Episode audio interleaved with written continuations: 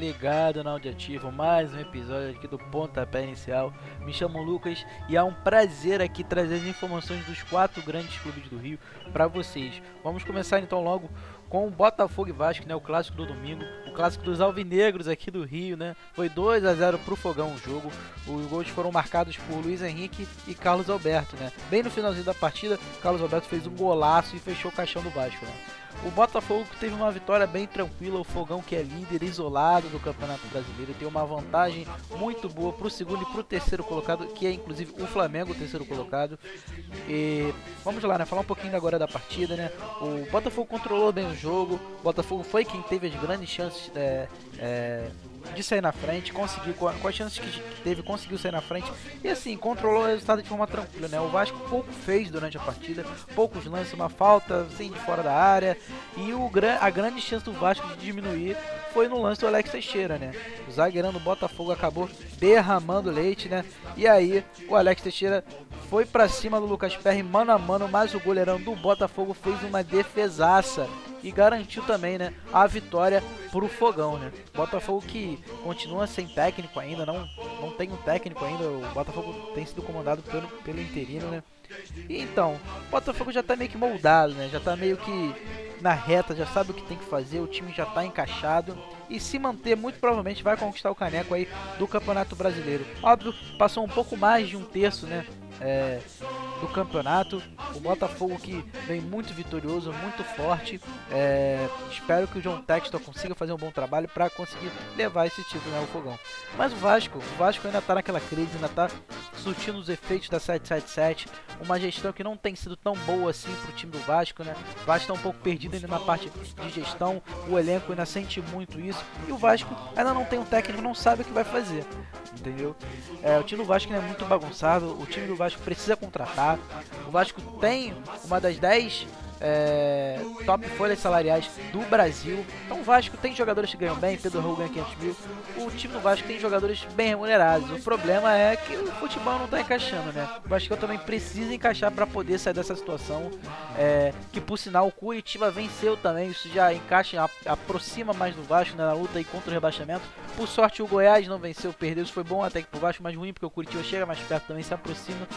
Então a luta tá, tá ficando cada vez mais difícil. A cada rodada que passa, o Vasco se afunda mais no rebaixamento se não conseguir a vitória, né? Então é isso, galera. Quem vai trazer as informações a respeito do Megão é ele mesmo, Guilherme. Chega mais, Guilherme. Fala comigo, irmão. Bom dia, boa tarde, boa noite para você que está ouvindo a áudio ativo. Eu sou Guilherme e vou trazer um pouco das informações sobre o Flamengo. E bom, depois de uma grande atuação contra o Alcas em casa pela Libertadores, o Flamengo vence mais uma vez é, em casa diante do seu torcedor agora pelo Campeonato Brasileiro, vencendo por 2 a 0 o organizado time do Voivô, do organizado time do Fortaleza. E bom, quanto ao jogo, tivemos uma grande atuação de Arrascaeta, dando uma assistência e fazendo um gol. Né, a assistência dele num, num, cruzamento de trivela, uma bola que realmente só ele consegue achar é, no Gabriel, que conseguiu fazer a finalização de primeira, mesmo marcado né, pelo, pelo zagueiro do Fortaleza, conseguiu achar a finalização e abriu o placar para o Flamengo. Já no segundo tempo, o Arrascaeta mais uma vez é, aparecendo muito bem na área, fazendo o segundo gol. Um chutaço em cima do. No, no canto superior direito né, do goleiro do Fortaleza. Que nada teve que fazer no lance. E bom, Gabigol e Léo Pereira saíram machucados desse jogo, certo? São duas ausências que preocupam bastante tanto a torcida quanto o técnico do Flamengo. E o Gabigol teve né? Um lance ali sozinho que acabou rendendo em alguma lesão no pé direito, né? Ele ficou com a mão no tornozelo direito, mas não se sabe ao certo se foi realmente o tornozelo onde teve o incômodo sentido por Gabigol, mas acabou saindo logo no intervalo de jogo. E no segundo tempo, Léo Pereira também acabou sendo substituído pelo, pelo Davi Luiz, que teve uma atuação bem segura, né? Isso é importantíssimo para o Flamengo ter essa reposição, principalmente de seus zagueiros, porque é uma, uma área né, do time que é bastante criticada pela torcida, foi bastante criticada, mas hoje em dia é, encontra-se de bem com a torcida, né? Tanto o Léo Pereira quanto o Fabrício Bruno fazem grandíssimas atuações, mas Léo Pereira sai lesionado, tem é, aí a preocupação com o zagueiro. E bom, outro jogador que teve uma excelente atuação foi o goleiro Matheus Cunha, né, que na mesma noite em que foi apresentado o novo, a nova contratação do Flamengo, o goleiro Rossi, vindo do, do Boca Juniors, é, defendeu um pênalti, né, o Matheus Cunha defendeu um pênalti e durante a partida teve uma atuação muito segura tanto com, a, com as mãos quanto com os pés. Realmente aí foi um garoto, um achado do Flamengo, não achado, né? Na verdade, uma criação do Flamengo que vem dando muito certo pro time e mais uma vez passando em branco sem tomar gols e defendendo um pênalti do, do Pikachu que é tem um histórico de ser carrasco aí contra o Flamengo, né? Já jogou no Vasco, já fez vários alguns gols de pênalti no, nesse time do Flamengo, mas dessa vez Matheus Cunha se saiu melhor e foi mais feliz no lance. E bom, é, se falamos aqui de contratações, né, do goleiro Rossi, do Luiz Araújo chegando, é, precisamos destacar, na verdade, a grande, entre aspas, contratação do Flamengo para para essa temporada, que é a volta do Bruno Henrique em, em bom estado físico. O Bruno Henrique voltando fez mais uma vez uma excelente partida depois que entrou. É, no segundo tempo voltou o, o São Paulo voltou com o Bruno Henrique e com o Pedro. E o Bruno Henrique parece estar mais confortável do que nunca, realmente muito bem fisicamente, colocando a sua velocidade em jogo, conseguindo ser aquele Bruno Henrique, se não o mesmo Bruno Henrique de 2019, de 2020, algo muito próximo disso consegue levar vantagem em quase todos os lances com a sua velocidade e é realmente assim a, a melhor contratação possível para o Flamengo nesse momento é o Bruno Henrique em bom estado físico. Né? É, foi possível ver também uma volta do Felipe Luiz jogando um pouco mais, já jogou contra o Alcas e mais uma vez entrou na partida de hoje contra o Fortaleza, mas é possível ver também uma pequena diferença, pequena não, né? Na verdade, uma grande diferença quanto ao posicionamento do Felipe Luiz que ele vem jogando mais por dentro, mais pelo meio mesmo. É, após a entrada do Felipe Luiz, o normal é, na verdade, o Ayrton Lucas sair para a entrada do Felipe Luiz e não foi o que aconteceu. Na verdade, o Felipe Luiz entrou no lugar do Thiago Maia, jogou o tempo inteiro por dentro, pelo, pelo meio de campo, na faixa do meio de campo, e se saiu muito bem, como, como sempre. Né? Um jogador de extrema habilidade, de extrema inteligência dentro de campo. E bom, quanto aos próximos jogos do Flamengo, o Flamengo tem uma sequência dificílima pela frente, né? Enfrenta na quarta-feira o Atlético Paranaense na, no primeiro jogo da Copa do Brasil. É, é, sempre um adversário difícil, mas o jogo é em casa. O Flamengo precisa é, fazer o resultado para conseguir ter um pouco mais de folga para o segundo jogo. E voltando ao Brasileirão, no próximo sábado tem um jogo contra o Palmeiras, né? Que é sempre um jogo dificílimo para qualquer time do país, para qualquer time, na verdade, do continente, né? Mas o Flamengo vem confiante, vem numa sequência de vitórias, entretanto precisa é, recuperar seus jogadores, né? Gabigol e Léo Pereira, que são importantíssimos para o time para essa sequência e para tentar buscar é, essa, essa folga, né, no resultado pro jogo da vinda contra o Atlético Paranaense, que é lá, lá em Curitiba, e também tentar buscar os três pontos contra o Palmeiras, que é sempre um adversário importante, sempre um adversário que causa perigo contra esse time do Flamengo e que está disputando pelo, pela posição na tabela do Brasileirão. Né? O Flamengo, nesse momento, após a vitória, encontra-se em segundo lugar, a mais ou menos a cinco pontos, né? A cinco pontos do, do Botafogo. É, galera.